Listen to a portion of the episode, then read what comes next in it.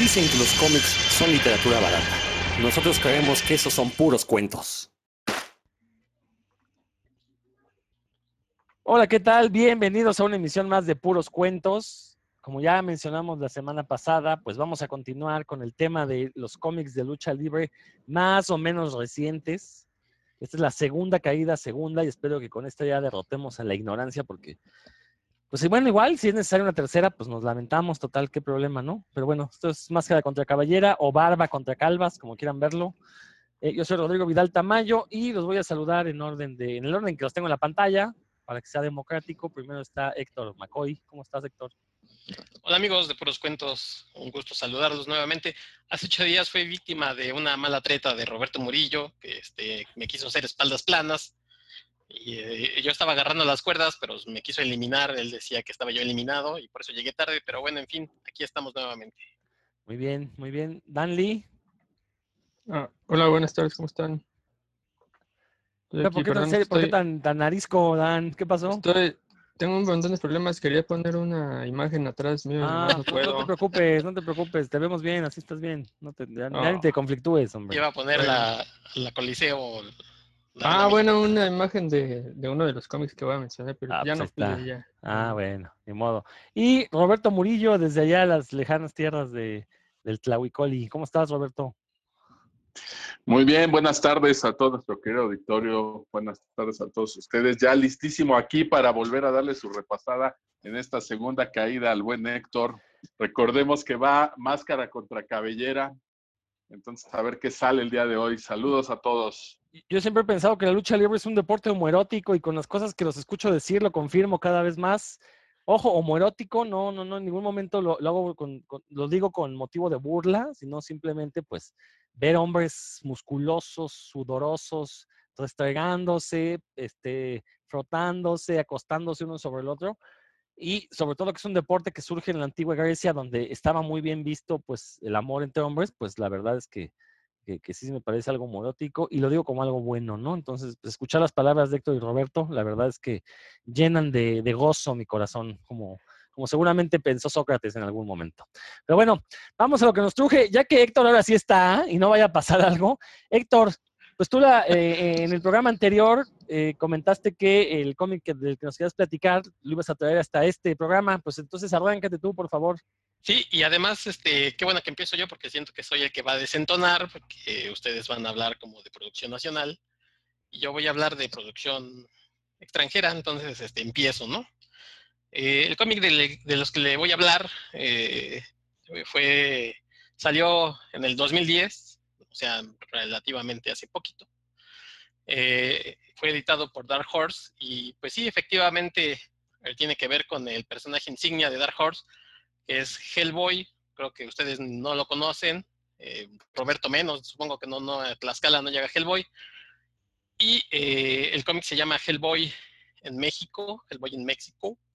Entonces, eh, bueno, la historia más o menos es Hellboy teniendo una misión en México, terminando una misión, es lo que parece, cuando junto con Abby, Abby Sapiens buscan un lugar donde esperar a que lleguen por ellos y encuentran precisamente un, un lugar en donde hay afiches, hay, hay pósters de, lucha libre y se encuentran, Abby ve una, uno de estos pósters con con Hellboy ahí en las luchas y, bueno, pues Hellboy empieza a platicar que en 1956 eh, conoció, eh, tuvo misiones en México, en, ya saben ustedes, vampiros, momias, demonios.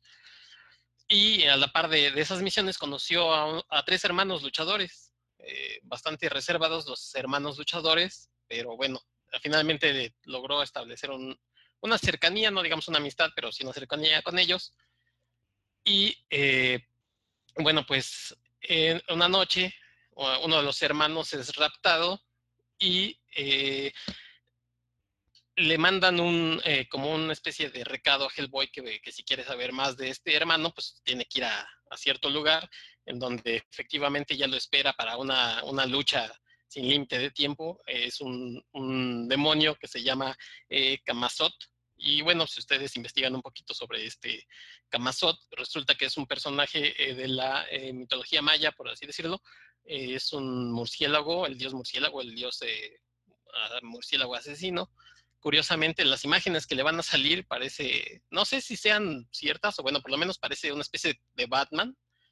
Eh, pero bueno, independientemente de eso, Hellboy eh, lucha contra este dios y la verdad es que es un cómic pues, bastante chiquito, bastante disfrutable. Está escrito por Mac Miñola. El arte es de, es eh, Richard Corbin, que la verdad, pues el puro arte, la verdad, vale la pena. Y tiene por ahí pues algún giro más o menos de la historia y, la verdad es que está bastante bien, sobre todo porque es una especie como de homenaje a, las películas de, luchadores y de, de, esas películas que seguramente Manguiñola habrá visto con Guillermo del Toro, eh, de, El Santo, de Blue Demon. La verdad pues, está bastante bien. Si usted, ya hubo una edición aquí en México de ese cómic, si lo, si lo pudieron comprar, pues ustedes seguramente ya lo conocen. Si no, probablemente por ahí todavía lo podrán encontrar, si vale la pena.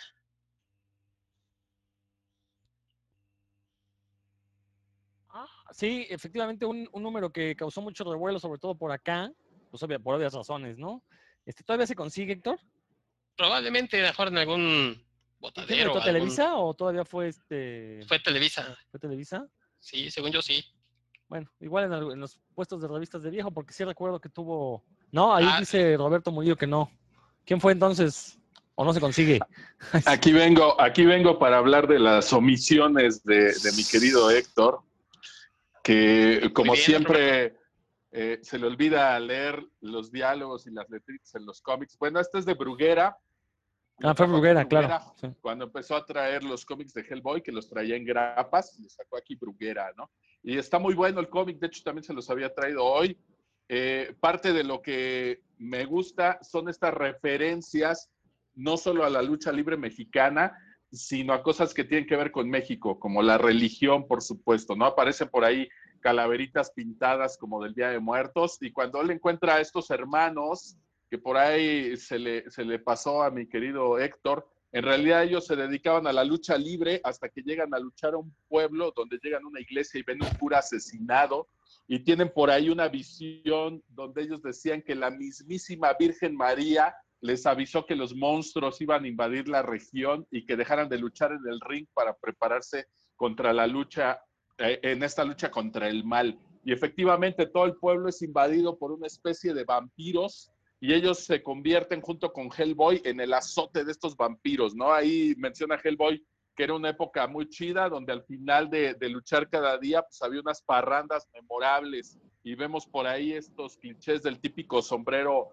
mexicano, grandotote, en una cantina, tomando cervezas, etcétera, y terminando de luchar todos los días en las noches, se embriagaba con sus hermanos. Y una de esas noches, mientras estaban durmiendo la borrachera, pues es cuando el hermano menor sale a tirar el miedo y pues lo agarran por ahí los vampiros, se lo llevan, este, lo raptan, y bueno, ahí es donde lo convierten a él. En ah, spoilers, spoilers. No, pues ya tiene, ya tiene más de 10 pues, años que salió originalmente. Yo por eso no lo digo completo, para que la gente lo descubra. no, pues este, no les voy a decir cómo, cómo termina esto realmente. Pero bueno, el hermano pues, es el que se lo lleva, muere Hellboy y, y, se desaparece, ¿no? Está, está bastante bueno, como bien dice mi querido Héctor, el arte, y ya hay muchas referencias yo más bien no creo que se parezca a este dios a, Batman, sino a Man Bat, enemigo de, Batman. Tiene toda la pinta de, un Man Bat, donde incluso al final está como muy, muy marcado, justo al final de esta lucha que tienen. No les voy a decir en qué termina la lucha, pero sí uno de los cuadros finales del cómic es muy bueno, porque Hellboy está por ahí perdido, tirado en una cantina con un sombrerote y un gabán muy al estilo mexicano puesto, perdido ahí en su, en su embriaguez. Entonces, es 28 páginas, pero la verdad es una historia muy, muy entretenida. Excelente recomendación, mi querido Héctor. Y sí, son de los poquitos que llegaban a Tlaxcala. Fíjate que mejor llegaba a Bruguera que los, las otras editoriales. Entonces, sí lo compré por acá. oye, Rodrigo, yo nada más una aclaración. Yo no me refiero a que, gráficamente se parezca a Batman, el, el que hace Richard Corbin, sino que si ustedes buscan, hay una imagen que dicen que es este Camazot, entonces pues ahí se parece Batman, ¿no? Se los estoy mostrando más o menos, ¿lo ven? No, no, parece que muestras es un, No, no, ese fue un, hechizo. ah, pero por eso, les digo que, cuando lo busquen, porque además pues, es interesante ver quién es este personaje, o si existe, o sea, o sea, uno como que trata de buscar no nada más este que contra quién está luchando, sino quién es, porque no hay, no hay como que una explicación de quién es realmente este, este personaje con el que está luchando Hellboy. Entonces, cuando uno busca información, por eso les decía que, que venían imágenes este, sobre Batman que probablemente no fueran reales, pero bueno, si uno se adentra en toda esta mitología, bueno, ya es otra cosa. De hecho, creo que Eh, sí hay un Ellsworth de Batman donde sale él como Camazots. Creo que sí, pero no, no, me- no, este, tendría que buscar el título, no me preparé porque pues no es de lucha libre el cómic, pero sí, sí hay un Ellsworth donde Batman se supone que eh, eh, es la representación de todos los dioses murciélagos del mundo y uno de ellos sale ahí el dios maya Camazots, ¿no? Y, y es un traje muy similar a esa máscara que nos mostraste, Héctor. Bueno, este, perdón, Roberto, ¿ibas a comentar algo?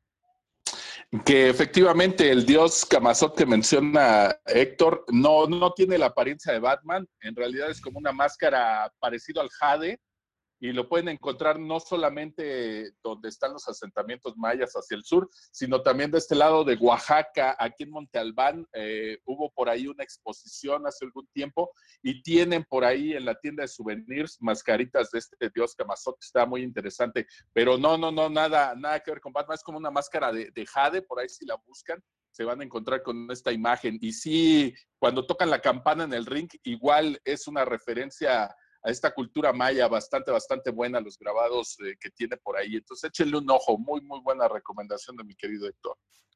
Y pues sí, la desgracia es que como fue Bruguera, pues no, va, es- va a ser más difícil de conseguir. Y creo que Televisa fue de los que no, no reeditó, ¿no? Entonces, bueno, pues habrá que buscarle. Dan, Estoy casi seguro de que Televisa sí lo reeditó, ¿eh? Porque mm, cuando pasó Hellboy a, bueno, que compraron los derechos para, para pasarlo, lo, lo llegué a ver en el súper, en, en un, no recuerdo en qué súper, pero sí recuerdo haberlo visto ahí a la venta junto con el primer volumen de, de Hellboy. Entonces, bueno, no, este, como ya Bru- lo tenía. Bruguera también llegó a su- algunos súper en algún momento, entonces a lo mejor.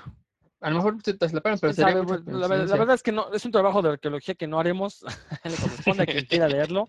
Y pues, si no, que lo busque pirata en la red. total, antes de Pero que sí, lo que, lo que han dicho tanto Héctor como Roberto es una gran realidad. Es un excelente cómic. El arte por sí solo vale lo que, lo que se pague por él. Los- las, no sé, Héctor, ¿cómo ves las representaciones que haces de un guajolote? ¿Ves, que es muy común en los textos de Ujú. Miñola que aparezca un, una imagen por ahí que aparentemente no tiene relación con el, con el texto y aparece la cabeza de un guajolote, pero no sé, Corben, Corben es un, un maestrazo, ¿no?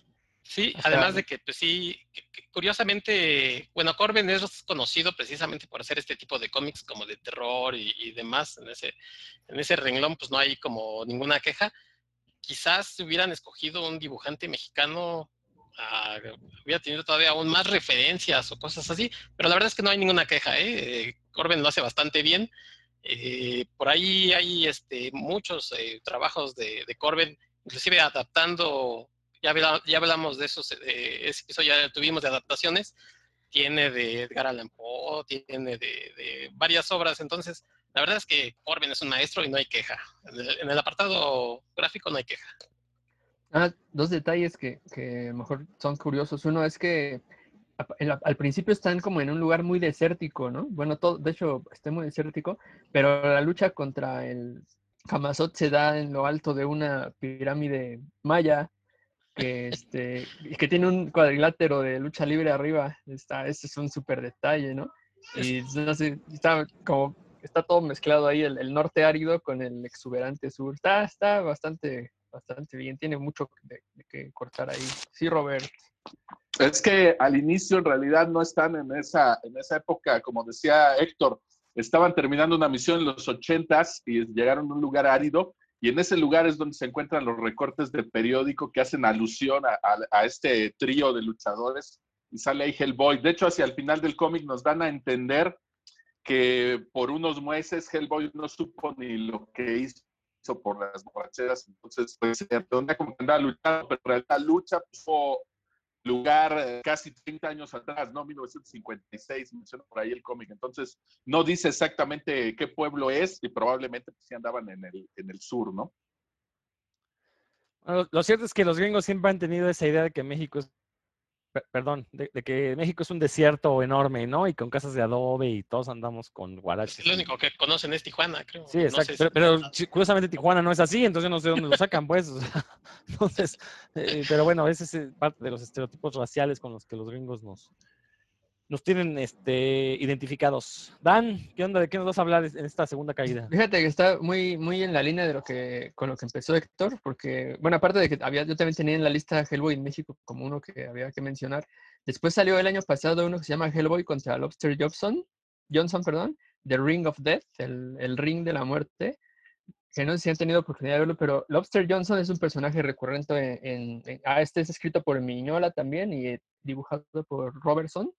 Eh, Lobster Johnson es un eh, personaje recurrente en el mundo de Hellboy, es como un héroe pulp, eh, que, ya, que él ya estaba retirado cuando, cuando Hellboy empezó a, a- bueno, a trabajar con el BPRD, este, que es bueno, el, el buró ¿no? de fuerzas para enfrentar a lo sobrenatural, en donde está, donde está Hellboy afiliado. Y en, en esta, en este Hellboy contra Lobster Johnson, que también es un one shot, eh, se supone que Hellboy va a ver, va a ver la televisión en la noche, está como que no tiene nada que hacer y aparece una película que así se llama Hellboy contra Lobster Johnson y la persona con la que está eh, Hellboy le dice, ah, mira, vas a salir ahí y a Hellboy como que le da pena. Total que la empiezan a ver y es en realidad es un, el cómic eh, está diseñado y, y relatado como si fuera una película de luchadores, ¿no? Eh, está inclusive en blanco y negro. Lobster Johnson no tiene el, el look que, que utiliza en el cómic, que es como de un explorador, este, tipo Indiana Jones, pero con una- unas gafotas, sino que lleva, es un, luchador a la vieja usanza con su capa, a, todos lados trae su capa sin importar lo que está haciendo, y una máscara plateada que me recordó a un luchador que no voy a mencionar para evitar este, demandas, porque su hijo es este, especialista en eso. Eh, y entonces eh, él, él se aparece junto con una, una mujer tipo Lorena Velázquez, ya saben, eh, y bueno, se enfrentan a... a Ese, sí es del año pasado, entonces este sí sería muy feo hacer el spoiler, ¿no? En este momento. Pero eh, solo les voy a decir que es como una película de luchadores llevada al cómic y donde Hellboy, la presencia de Hellboy es hilarante, ¿no? Ese- sí se la pasa en el, en ring, eh, Hellboy, pero no... Pues no es, no es lo, que, lo que ustedes esperan, creo. Cuando lo, lo vean se darán cuenta. Y sí, imagínense que es simplemente una, una película de luchadores con todo el plot, ya saben, en que el, el- hay una amenaza en la que el, el gobierno o la policía no puede y tienen que recurrir al, como al, al luchador, porque pues, el, obvio que sí, sí puede contra las fuerzas del mal. Y él acompañado de la, de la chica heroína ayudante, van y de- desfacen el entuerto. Es básicamente es eso, pero en, en cómic y eh, redactado por, bueno, escrito por Miñola, que se ve que le haría muy, harían una buena mancuerna él y, y del Toro para unas películas de, luchadores actuales, me parecería que quedaría muy bien. Se recomiendo ampliamente. Si les gustó la anterior, este va, está en la misma, en el mismo tenor, son menos páginas, y pues es- hace un homenaje al, al cine de luchadores de la vieja escuela aquí en México.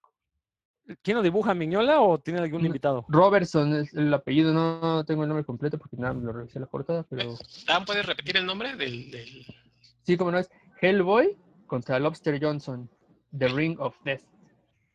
The Ring of Death. Y- Es- Inclusive la portada, que es lo que les quería poner aquí, de fondo, que no, no pude, es la portada de la del cómic, es como si fuera un cartel de, de lucha libre, de, bueno, de, de película de lucha libre, perdón, en, donde se ven todos los detalles de la máscara de Lobster Johnson. Está, está muy, muy bien logrado en ese sentido. Creo que cualquiera aficionado a las, o que le gusten las películas de lucha libre, les- este le va a llamar la atención y le va a gustar.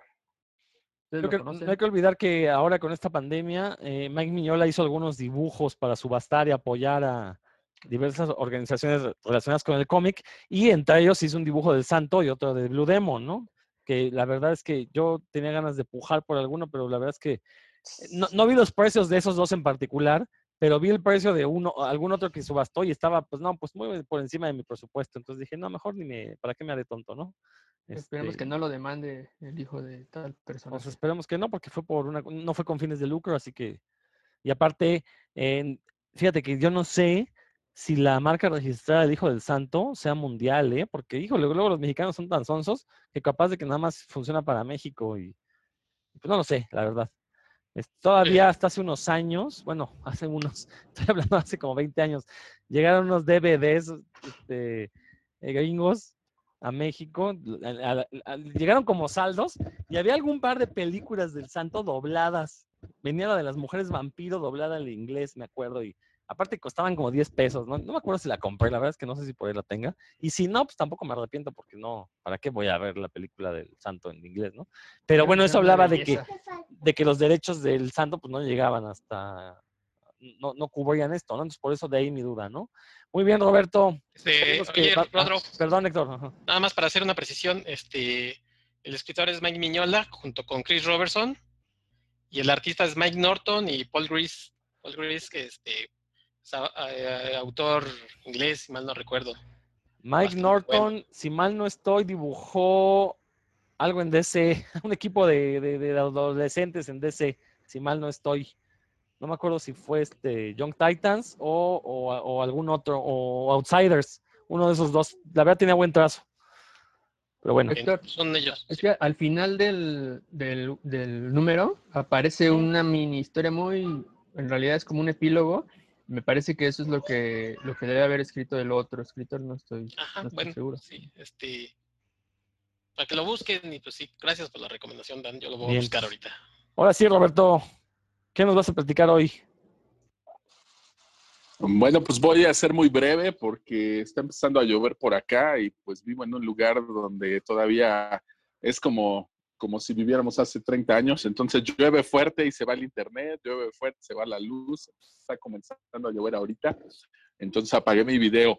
Bueno, entre los cómics que les traía el, el día de hoy, pues quería mencionar el de Aventuras Enmascaradas, que salieron varios números por aquí en México y tenía muy buena distribución, llegaron a distribuirse incluso en Sanborns, ¿no? Que mucha gente busca sus cómics en Sanborns y, y ellos lograron meterse por ahí y que fuera distribuido a través de Sanborns. De hecho, los números que tengo los adquirí en, en Puebla gracias a, a, esta tienda y pues ahí fue donde le eché el ojo, ¿no? Está escrito por Jorge Gulías. Eh, el, el, dibujo, pues cuando menos los primeros números está a cargo de, de, nuestro buen amigo Carlos Bernal, mejor conocido como el Cacha. El color va por ahí de Raúl Hernández, Skywaco. Y bueno, aquí sí, este, esperaba yo alguna cosa porque ya lo había visto en las redes y me topé con que el primer número, cuando cuentan los orígenes, de repente como que se extienden mucho, se extienden mucho en algunos detalles pero jamás se clava en las motivaciones, ¿no? O sea, de repente ya están los dos luchando contra los malos de la ciudad, pero pues no hay como una motivación real para ello, ¿no? Uno de, de estos luchadores son dos, se llaman Se, Sepulcro y Galápago.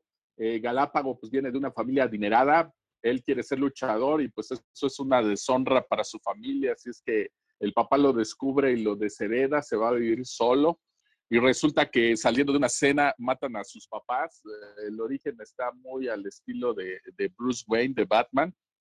Y de la nada, pues él comienza a investigar este crimen y resulta que está ligado con, con los orígenes del otro luchador que se llama Sepulcro, que él era huérfano, él creció en un orfanato, empezó a estudiar con un doctor, un científico, y termina siendo luchador. Y resulta que, que el origen del, del, asesino pues, era uno de los chavos del orfanato, ¿no? Eh, realmente está, es una lectura como muy ligera. Eh, yo creo que estaba dirigida pues para los chavos realmente. Eh, estéticamente creo que, que, está basada más o menos eh, en las aventuras de Batman, la serie, la serie animada de Batman o en los cómics que salían de la serie animada de Batman. Por ahí más o menos está basado. Me gusta el dibujo del cacha, es efectivo, eh, sobre todo en las, en las peleas, los ángulos que usa, sí se nota movimiento. Sin embargo, creo que les faltó un poco de trabajo en los fondos. Los fondos la mayoría de las veces no están trabajados, no hay nada, entonces termina siendo un color plano y pues se nota ahí un poquito esa, esa carencia, ¿no? El color está bien, estuvo a cargo de, Raúl, de Skywaco y los personajes se ven bastante bien. Sin embargo, para el número dos, pues ya esperaba yo que, que le subieran un poquito a, a, a, la intensidad de la historia o algo así. En el 2 salen unos Nintendos que, este, que, bueno, son la sensación en la ciudad y resulta que cobran vida como los matarañas en los cómics de Spider-Man y de repente se unen para formar robots más grandes hasta que forman un robot enorme, gigantesco y pues lo derrotan al final muy fácil, ¿no? Eh, de repente se nota un poquito en esta parte de la, de la escritura del guion que al final de, de, estos cómics pues se resuelve de manera muy rápida, ¿no? Como muy efectista, eh, de acuerdo a cómo se iba a construir la historia.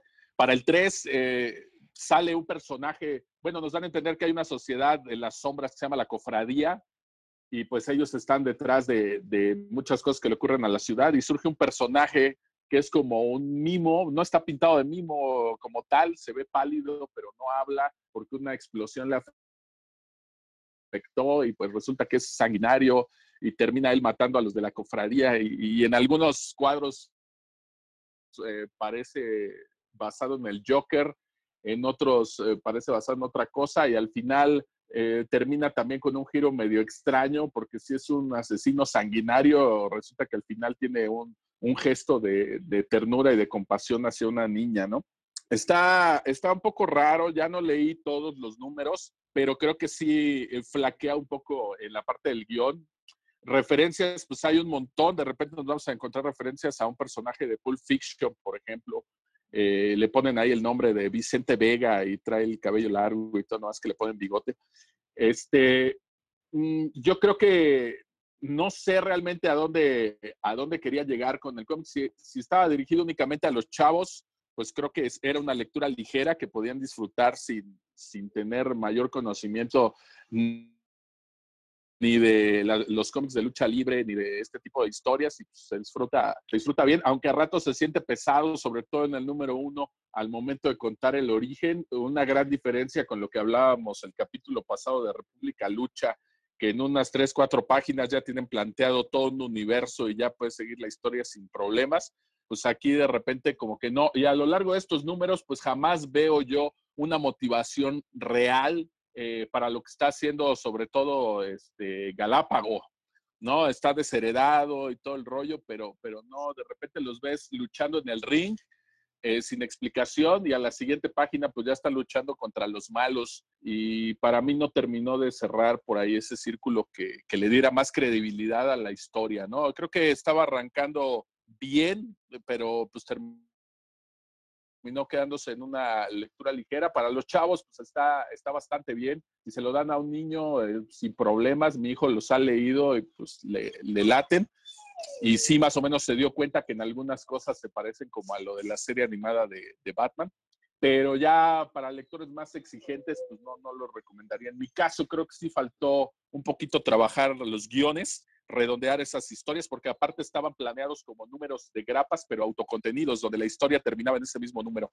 Entonces hay finales que se sienten apresurados y que les faltó concretar por ahí. Sin embargo, pues es una curiosidad que sí llegó, eh, si mal no recuerdo, llegó por ahí el número 9, el número 10 y, y se siguió distribuyendo. Entonces ya que un cómic nacional a color y, y, con esa temática pues hubiera llegado ese número y distribuyéndose en estos lugares, pues es sin duda un, un, gran logro, ¿no? No sé si alguno de ustedes tuvo oportunidad de echarle un ojo por ahí, veo que Dan Lee sí lo conoce.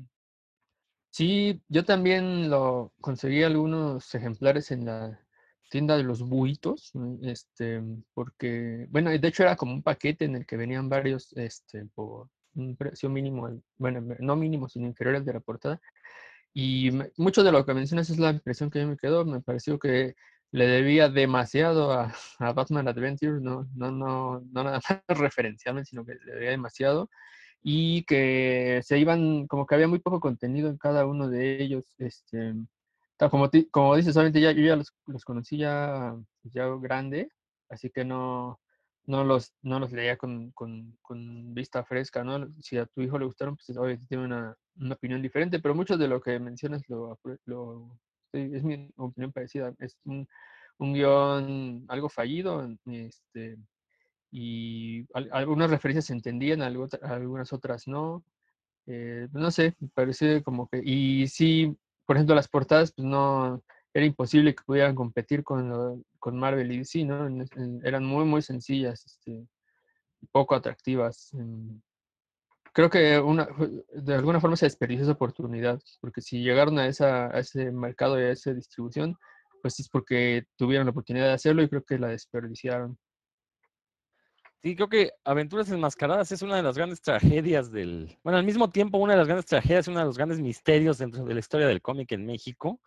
Un misterio porque nadie sabe dónde sacaba el dinero. e, El, el productor del cómic era el mismo Jorge Guldías, el escritor, y hasta donde yo sé, les pagó siempre a tiempo a todos los colaboradores, estaba en puestos de revistas, estaba en Sambors, que en, Sambors realmente no es tan complicado entrar, simplemente pagas tu cuota al distribuidor y obviamente entras, pero en puestos de revistas era muchísimo más complicado y lo lograron. Entonces, la verdad es que tuvo una distribución nacional este cómic, eh, pero como bien dicen, ¿no? O sea, el contenido no estaba a la altura de toda esta distribución que tenían.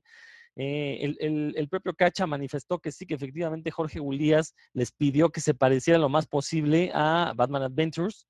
eh, hasta el propio logo tenía también por ahí reminiscencias un poquito de, de Batman Adventures. Entonces, la verdad, y, digo que también es una de las grandes tragedias porque justamente teniendo dinero, ten- teniendo este, este aparato de distribución, pues lo, lo mínimo es que se hubiera tenido un, pro- un producto de calidad, pero también, o sea, el propio Gulías era alguien que no aceptaba muchísima la, crítica constructiva, que no aceptaba que le dijeran dónde se podía mejorar. Tanto Cacha como el Guaco muchas veces nos comentaron que, pues sí, que ellos le decían a Gulías, oye, esto podías mejorarlo acá y que él no, él quería que se hiciera.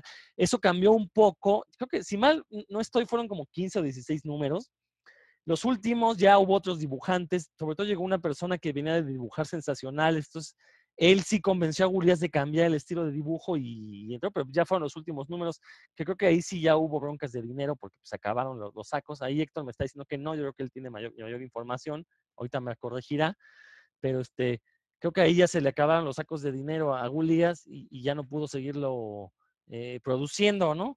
Entonces digo, por, por eso es una tragedia, porque fue un cómic que de haber tenido a, un creativo, eh, por lo menos en la parte, de, pues, de haber tenido contado con un editor responsable, este, yo creo que hubieran tenido mucho mejor éxito y lo hubiera ido mucho mejor. Que aparte les iba bien cuando iban a convenciones a presentarlo, los niños se acercaban y vamos, como que funcionaba bien, pero bueno, pues la verdad es que de, sonrisas de niños, pues no, no se puede mantener un cómic, ¿no? Eh, Héctor, ¿ibas a comentar algo o ya, o te desdices ya? Me, me desdigo totalmente porque yo no conozco a Roberto Beltrán ni a Raúl Hernández. Este, la verdad es que fue una época, pues obviamente en la que mm, por ser amigos, pues los apoyábamos comprando el primer número por lo menos, a ver de qué trataba. Pero pues la verdad es que no era una lectura creo que ya para ninguno de nosotros. Estaba gacho, di la verdad, estaba gacho. Sí, por eso lo digo, o sea, no era una lectura ya para ninguno de nosotros y pues era como difícil que seguir apoyando en, en venta, ¿no? Pero la verdad es que ellos cumplían, o sea, en el apartado, como les digo, gráfico, ellos cumplían, lo hacían bien, este, hacían lo que se les pedía, pero como bien ya nos platicó Roberto, pues lo demás no tenía como que mucho, mucha eh, sapiencia al cómic. Y la verdad es que se van por un género, la verdad es que probado, porque a la gente le llaman la atención los luchadores y, y terminas haciendo una cosa ahí, pues, como que más gracia. Pues sí, como, como dices, fue un momento fallido ahí de, de esa historieta. Yo creo Bueno, que sí. cometieron un error de lo que me- eh, justo Rodrigo mencionó la emisión pasada, que es que se vea, tra- quieren tratar al, al luchador como un superhéroe, ¿no? Y aquí se quedaba como a medio camino entre, entre el- en realidad la lucha libre como pues, lucha, lucha libre y el superhéroe o héroe tipo Batman, algo así. Entonces yo creo que ese fue un, un error de esa, de esa historia. Sí, que, Aventuras pues, es- cuando quieres tratar al luchador como superhéroe, obviamente vas a fracasar porque son cosas separadas, ¿no? Bueno, este. A ver, Adán, tú que ah, ya nos hablaste. Pues miren, yo realmente les voy a ser sincero. Este, quería que ustedes hablaran porque ustedes conocen más del, cómic de lucha libre. Yo la verdad he leído muy poco. Nada más tengo la pregunta, ¿alguien leyó estos cómics franceses de lucha libre, que así se llamaban? Nadie los leyó. Hubo por ahí hace como 10 años creo que los publicó Dark Horse en inglés, una serie una, una, una serie que se llamó Lucha Libre, eh, eran luchadores enmascarados, este, la verdad no, no tengo conocimiento, entonces vamos a, a, pasar a lo que sigue. ¿Quién más quiere, quiere mencionar algo más?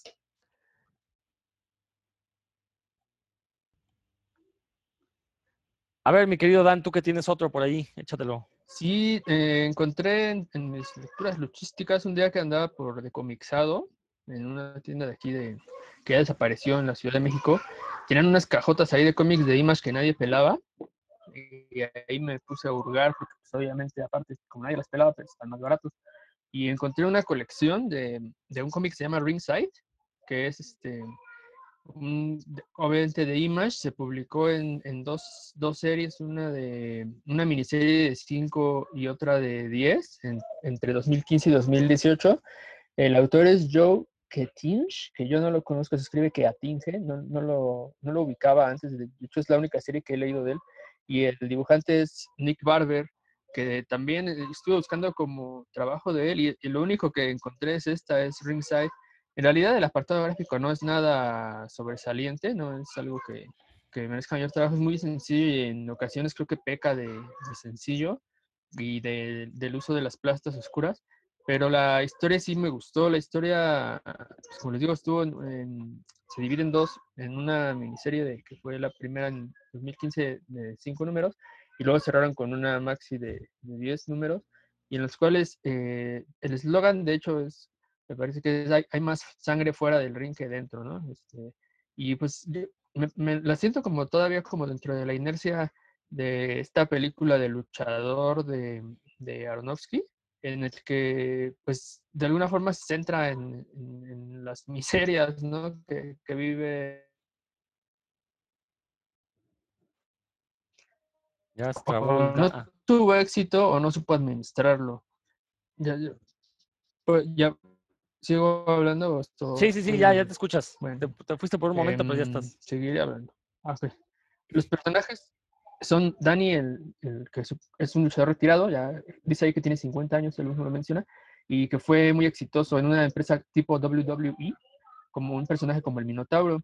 Eso, aquí te, este, esto- estos comentarios te van a gustar, Rodrigo, porque prácticamente todos los personajes son homosexuales y no es que todos, no recuerdo, todos los personajes o son o tienen tendencias, eh, lo cual pues de alguna forma tiene que ver con lo que dices, ¿no? Que es un ambiente en el que hay muchos hombres, que hay mucho contacto físico y, y estos personajes, los, los protagonistas de esta historia, todos son, son homosexuales o, o si, no lo, si no lo practican, pues mínimo lo, lo quisieran practicar, ¿no? Em, también está Nick, es un veterano que también, de- de- todo es relacionado con la misma empresa, el que tuvo su momento de éxito, pero ya actualmente lo, lo mandaron a, a una empresa como subsidiaria a, a ¿no? A entrenar a los nuevos valores. Que, también está Reynolds, que es un novato, que precisamente es amigo de Nick, que está, que trabaja mucho, es buen luchador y está, busque, busque dentro de la empresa que le den la oportunidad de, de subir, ¿no? Que le den un personaje importante o está buscando la forma de que le den chance de subir. Y Regan, que es, es, es muy atípico porque es un, es un escritor que se dedica a escribir las historias que aparecen en, la, en la- el programa de lucha libre, ¿no? Que las rivalidades y, y demás, los misterios y las, las vueltas de tuerca, eh, todos ellos, pues, em, se- todo eso se maneja como una mafia, ¿no? En la que, pues, como tal, hay mucha corrupción, mucho nepotismo. Dani, como de plano, no tiene- Dani, el- que es el Minotauro, ya está retirado, no, no quiere saber nada absolutamente de la empresa ni de sus excompañeros.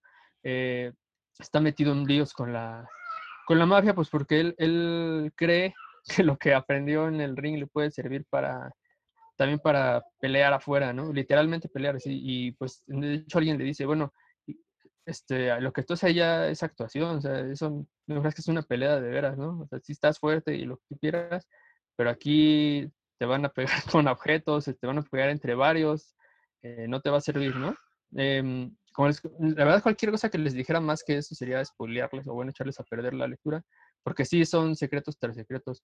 Y es lo que me gustó mucho del, del cómic, es que desde la contraportada uno abre el cómic y en la segunda de forros empieza, el- arranca el cómic y hay una, una ilustración ahí y un diálogo que generalmente la- junto con la primera página hacen un splash page, una imagen completa y ya con eso arranca la imagen. Eso a mí me capturó desde, desde el inicio y como les comento aquí lo que, se, lo que vamos a, a- a leer pues son esos personajes relacionados con la lucha libre pero las historias suceden fuera del ring, salvo la de Reynolds, que como es el, el novato que está tratando, tratando de subir en el cartel, buscando sus oportunidades en- dentro del mundo de la lucha. Eh, las historias todas se dan fuera, fuera del ring y está como muy, muy en la, en la inercia de esta película de, de Aronofsky, del, del luchador, que si la vieron, pues saben que es la pura crudeza, ¿no? Y el lado oscuro de, del, del espectro que, que nos toca ver en el ring. Está muy, muy recomendable. ¿eh?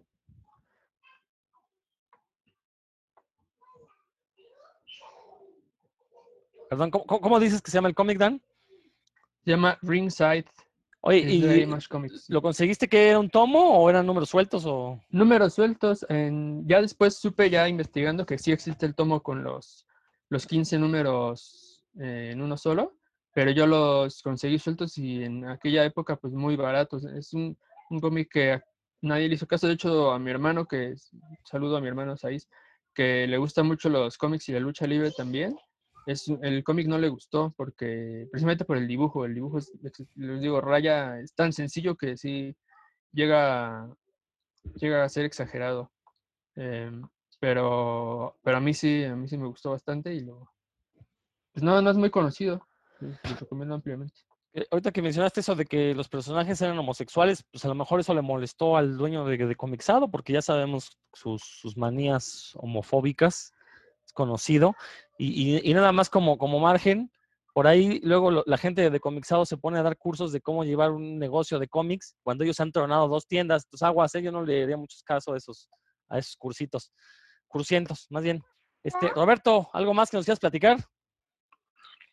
¿Qué tal? No, pues con la lucha libre yo me puedo seguir horas aquí, pero bueno, de los cómics, de toda esta playa de, que tuvimos de cómics de, de lucha libre en México, por ahí, por ejemplo, obviamente andan buscando ahorita que surgió la revalorización del qué monito en todos lados que se volvió meme en las redes, andan buscando los cómics de Místico donde aparecía qué monito en la portada y los andan comprando en Estados Unidos. Ignoro, ignoro por qué fue tanto el revuelo de, de qué bonito, pero pues andan buscando esos cómics de Místico que tuvo también bastantes números en, en su cómic y aparentemente no era un cómic tan malo. Yo realmente no, no lo seguí, únicamente leí un par de números, pero pues tuvo bastantes y parece que sí estaba bien realizado, ¿no? Una, una lástima porque no, en aquel entonces pues ni era yo fan de Místico, ni me interesaba seguir los cómics de lucha libre. Pero bueno, algo que se salió un poquito y raya en la curiosidad fue este cómic,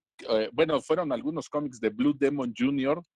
que salían como parte de una campaña. El primero fue contra eh, el cáncer linfático y que se distribuyó gratuitamente en el Día Mundial del Linfoma. Y pues estaba bastante bien, bien hecho el dibujo. Obviamente la historia, pues no podríamos esperar mucho si, si la historia está enfocada que nos hablen acerca del linfoma y efectivamente es una pandemia que de repente está invadiendo México y pues Blue Demon le toca ir a investigar con ayuda de un doctor que bueno, se llama el doctor Tesla y tiene su hija que es la ayudante que hace todo lo de tecnología, le dan una armadura Blue Demon, le dan una, un antídoto para que vaya a investigar el origen de esta pandemia y cuando llega pues se topa se topa con un terrible villano que se llama Lymphobius. Y pues obviamente es, es todo con alusión a, a, al cáncer linfático, al linfoma. Y pues todo lo que nos van dando en la historia gira en ese, en ese contexto. Sin embargo, eh, pues a pesar de lo que yo ya esperaba, resultó ser que está bastante bien hecho en cuanto al dibujo, el color. No tiene créditos el, el cómic, pero pues tengo entendido que ahí estuvo metido Pepe Quintero, el papá de, de Buba. Entonces, este, está, está bastante bien hecho el, el cómic, ¿no? Obviamente la historia, no, no, no le estoy recomendando la grandísima historia de, del linfoma o del cáncer linfático, va en ese tenor. Sin embargo, el apartado gráfico, pues está bastante bueno, ¿no? Como una simple curiosidad. Y ya nada más mi última recomendación, el programa pasado les recomendaba yo un libro de Lourdes Grobet que se llama Sensacional de Lucha Libre con fotografías Espérame, que son muy buenas. Sí. Ahorita- Ahorita que te claves en ese libro, este, de, de este de Blue Demon fueron dos números. Este, Pues tengo entendido que creo que salieron hasta tres, nada más que el tres creo Ah. que ya no se distribuyó. Ese ya no lo tengo. Yo nada más tengo los dos primeros. Bueno, nada más mencionar por si hay algún coleccionista completista, pues ahora ya le vamos a meter la ansiedad porque no vas a ver si son dos o tres y a lo mejor nada más tiene uno o ninguno, ¿no? Ahora sí, Roberto, échate por ahí lo de lo de Lourdes Grobet, que está muy interesante. No, bueno, y, y- para terminar lo que decías de estos coleccionistas, pues a- me costó un poco de trabajo conseguirlo porque no lo vendían, ¿no? Lo regalaban en estos eventos que, que tenían. Entonces, eran eventos normalmente fuera de la periferia del cómic. Entonces era un poquito complicado que lo pudieras, que lo pudieras conseguir. No recuerdo ya ni, ni quién me lo regaló. Alguno de los cuates de allá de la Ciudad de México me dijo que lo tenía repetido y me lo regaló. Una disculpa, ya no me acuerdo ni quién me lo, ni quién me lo dio. Tardé mucho en leerlo. Pero pues sí es una curiosidad, sobre todo en la parte gráfica, bastante bueno, ¿no? No, lo del libro de Lourdes Grobet, se los mencionaba yo el programa pasado, es todo un referente de la fotografía y de hecho cuando viene gente del extranjero, eh, he visto que vienen buscando ese libro en particular, ¿no? Ya lleva varias ediciones, lleva por la quinta, la sexta portada distintas, no sé cuántas reimpresiones tendrá ya, pero este, bastante buscado. Más bien el día de hoy les quería recomendar otro. Este otro libro es un, está editado por la UNAM, es un libro grande, más o menos del mismo tamaño de, de, Sensacional de Lucha Libre, y es un recuento de todas las películas de lucha libre que se han hecho aquí en México. El libro se llama Quiero ver sangre, historia ilustrada del cine de luchadores. Los autores son Raúl Criollo, José Javier Navar y Rafael Aviña. No viene desde 1938 hasta 2010, bastante interesante para quienes gustan de lucha libre. Obviamente viene mencionada esta película de, tan, comentada del Santo, donde se hizo esta edición para otro país de, del vampiro y el sexo. Viene también aquí mencionada en el libro y se van a encontrar algunas curiosidades que yo ni siquiera sabía que, que existían. Es un muy buen libro, está editado por la UNAM. El precio pues eh, costaba creo que 450 pesos, era, era un poco caro, pero lo vale, el, viene, el papel es muy bueno, el libro es a color, trae bastantes imágenes de carteles, fotografías de, de, cuadros de las películas, etcétera, etcétera, y si lo ven por ahí, pues échenle, échenle un ojito. Nada más mencionar de este libro Quiero ver sangre, eh, existen dos ediciones. Aquí no se vayan con la finta de que la primera es la chida, no, la buena es la segunda porque está corregida y completada. Eh, y como bien dices, Roberto, eh, lo que intentaron los autores fue hacer pequeños comentarios de todas las películas de luchadores hechas en México desde la primera de 1938, que si mal no estoy es la, la bestia humana, se llama, este, bueno, una de esas, este, hasta, bueno, incluyen hasta un par de películas porno homosexual que se llaman La Verganza y, ¿cómo se llama la otra? Es La Verganza y, este, no me acuerdo la otra. Este, ¿No será se te fue, se te fue el título. ¿Cuál, Dan? Perdón. Creo que es la putiza. La putiza y la verganza, sí, que son, son secuelas, ¿no? De hecho, no me da vergüenza, yo las compré en la zona rosa, secuelas nunca las, vi, la verdad, mi masculinidad en ese entonces era muy frágil, no las vi, y desgraciadamente ya tiré toda la pornografía, como Oscar Atié, ya, ya, que tiré toda la pornografía, como diría Oscar Atié, este, nunca las vi, la verdad, pero bueno, la verdad es que el trabajo que hicieron estos tres autores, eh, bueno, Raúl Criollo es un expertazo en lucha libre, este, ha escrito para varios medios sobre lucha libre. José Javier Navar es una autoridad en cine de culto. Y Rafael Aviña, pues es uno de los mejores críticos de cine mexicano que tenemos este, vivos todavía. Eh, y la verdad es que quiero ver sangre. Eh, tiene algunos detallitos, la verdad. De repente ahí la redacción como que les falla. Como que no hubo una corrección de estilo pareja para todos los textos. Pero como guía para saber este, qué, qué se hizo por lo menos hasta 2010 de cine de lucha libre, pues la verdad es que es invaluable, ¿no? Insisto, eh, la segunda edición tiene un detallito que dice segunda edición corregida aumentada. Yo recomiendo más esa porque trae algunas que se les pasó incluir en la primera edición. Efectivamente, lo publicó la UNAM, ya está agotado en las librerías de la UNAM, lo cual es una tragedia porque te cuesta 500 pesos, pero si conoces a alguien que haya sido estudiante o que estudie en la UNAM, le hacen la mitad de, de descuento, entonces te salen 250. Entonces, ya que es un precio, pues la verdad, irrisorio para el tamaño del libro y la calidad del papel, ¿no? La verdad es que es una, una cosa muy, muy bonita. Dan, ¿querías comentar algo? Sí, la verdad es que yo me sentí estafado cuando salió la segunda edición porque la, la primera corría, ahí mi, mi, esposa me la regaló, creo que en un aniversario, no, recuerdo el esfuerzo que hizo y, y, vean nada más lo que me hacen estos autores. Nada, no es cierto, pues qué bueno que haya salido una segunda edición con esas apostillas porque en algunos, en principalmente en las en las películas más modernas, sí eran para, en ese entonces yo estaba muy clavado en la lucha libre y todo lo relacionado, y eran, hasta para mí, eran, estaban ahí los problemas, ¿no? Qué bueno que lo, que lo, que lo arreglaron. Y recuerdo que alguna vez fue una película que comentó Rafael Aviña precisamente, y él en esa, en ese, en esa, no sé si, en una proyección, él dijo que la primera película en la que aparecen luchadores era en El Luchador, ah, era una película que ni siquiera era de El Luchador fenómeno. El Luchador ahí. Eso, para nada, para, para, bueno, como dar más info de la que habías comentado, pero sí es un librazo, ¿eh? yo ampliamente donde lo vean, encajen el colmillo. De hecho, eh, ya no se consigue oficialmente pues en librerías, pero si van a librerías de viejo, sí, como hubo suficientes copias, todavía por ahí anda circulando. El problema es que pues sí, ya les van a pedir precios un poco más, más elevados, ¿no? Entonces nada más cuídense de que no sean estafados, no paguen más de 500 pesos, que fue lo que su precio de lista. Los, los que fuimos listos, pues pagamos la mitad nomás, entonces, este, pues ya lo veremos, ¿no? Héctor, ¿algo que quieras comentar? No, este, pues ya que estamos en estas cosas, pues emplazarlos a que en el futuro, digo, ahorita ya pasaremos a, otros temas en los siguientes programas, pero en el futuro, pues hablar de, de cine de luchadores, pues nos aventamos algo. Me parece excelente idea. Desde ahorita nos comprometemos. Sí, eh, como bien dices, no en el que sigue para dejar descansar un poco el tema, pero sí, y aparte para prepararnos y sobre todo este, a ver si, si vuelvo a conseguir esas dos películas que mencionamos y a, ver si tengo el valor y eh, la garganta para verlas, ¿no? Pero bueno, este, Roberto, ¿algo más que quieras añadir o ya pasamos a cerrar el programa? No, no, pues si quieres me, me voy despidiendo. Eh, muchas gracias a todos los que nos escucharon, los que nos acompañaron. Y pues aquí estuvimos desde la tercera cuerda resistiéndose al buen Héctor en estas dos caídas con límite de tiempo. Un saludo a todos, nos vemos el próximo programa. Excelente. Mi querido Héctor. Pues eh, muchas gracias por habernos escuchado. Por favor, compartan el, el, programa. Saben que es totalmente gratis, no les cobramos nada. Y pues Roberto, ya sabes que donde quieras, en la arena que quieras, estoy listo. ¿eh? Para, darse una putiza, como en la película. bueno, Dan. Sí, se quedan N cantidad de títulos en el tintero, pues porque es, un tema que ha sido muy, muy, muy abordado en, México y en otros lados.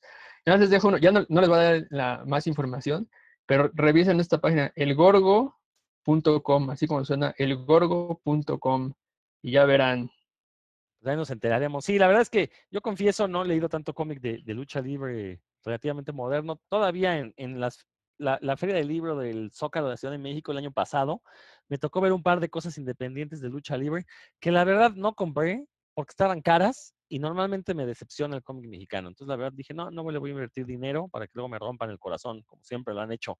No volveré con esos cómics tóxicos con los que una y otra vez regreso.